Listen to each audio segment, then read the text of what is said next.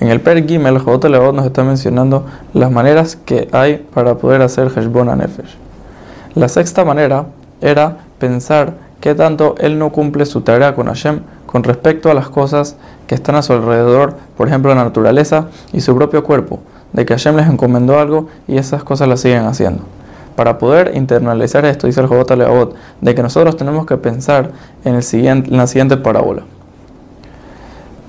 un rey le dijo a, su, a sus esclavos de que deben escoltar a un ministro al otro lado del río. Y por otro lado, también le encomendó al ministro cómo debe comportarse con los esclavos que lo están escoltando, ya sea con la comida que le tiene que dar o la manera que los tiene que tratar.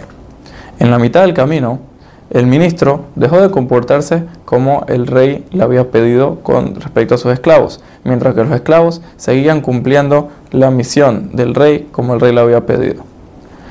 En cierto momento vino uno de los esclavos y le dijo al ministro de que él dejó de cumplir su tarea y que no, eso no le conviene y que debe hacer teshuva, ya que puede ser que alguno de los esclavos en algún momento decida de que si él no cumple su tarea, entonces él tampoco la va a cumplir y así, y así se va a hundir el barco y se va a morir, o, se va a hundir en el río.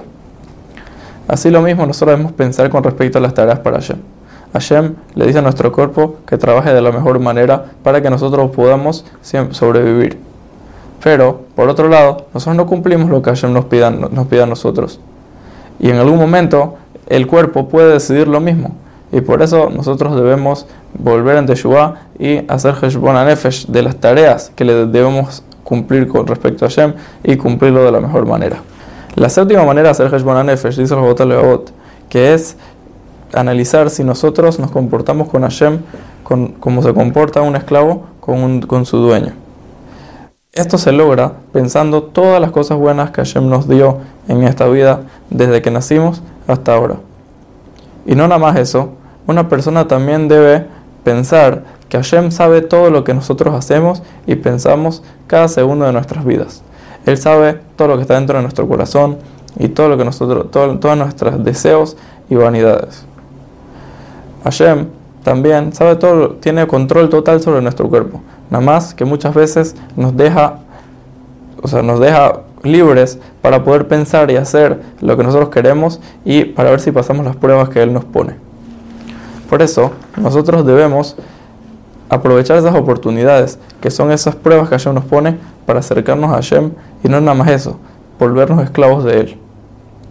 Hashem nos eligió como pueblo y por eso nosotros estamos arriba de todas las naciones, ya que la grandeza de un esclavo se mide según la cercanía que tiene a su dueño y también la grandeza que tiene su dueño.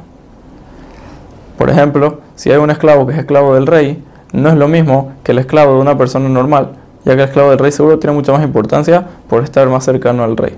Y también dentro de los esclavos del rey hay una importancia especial al esclavo que está más cerca al rey que al esclavo que está lejos. Lo mismo es con Am Israel y el resto de las naciones.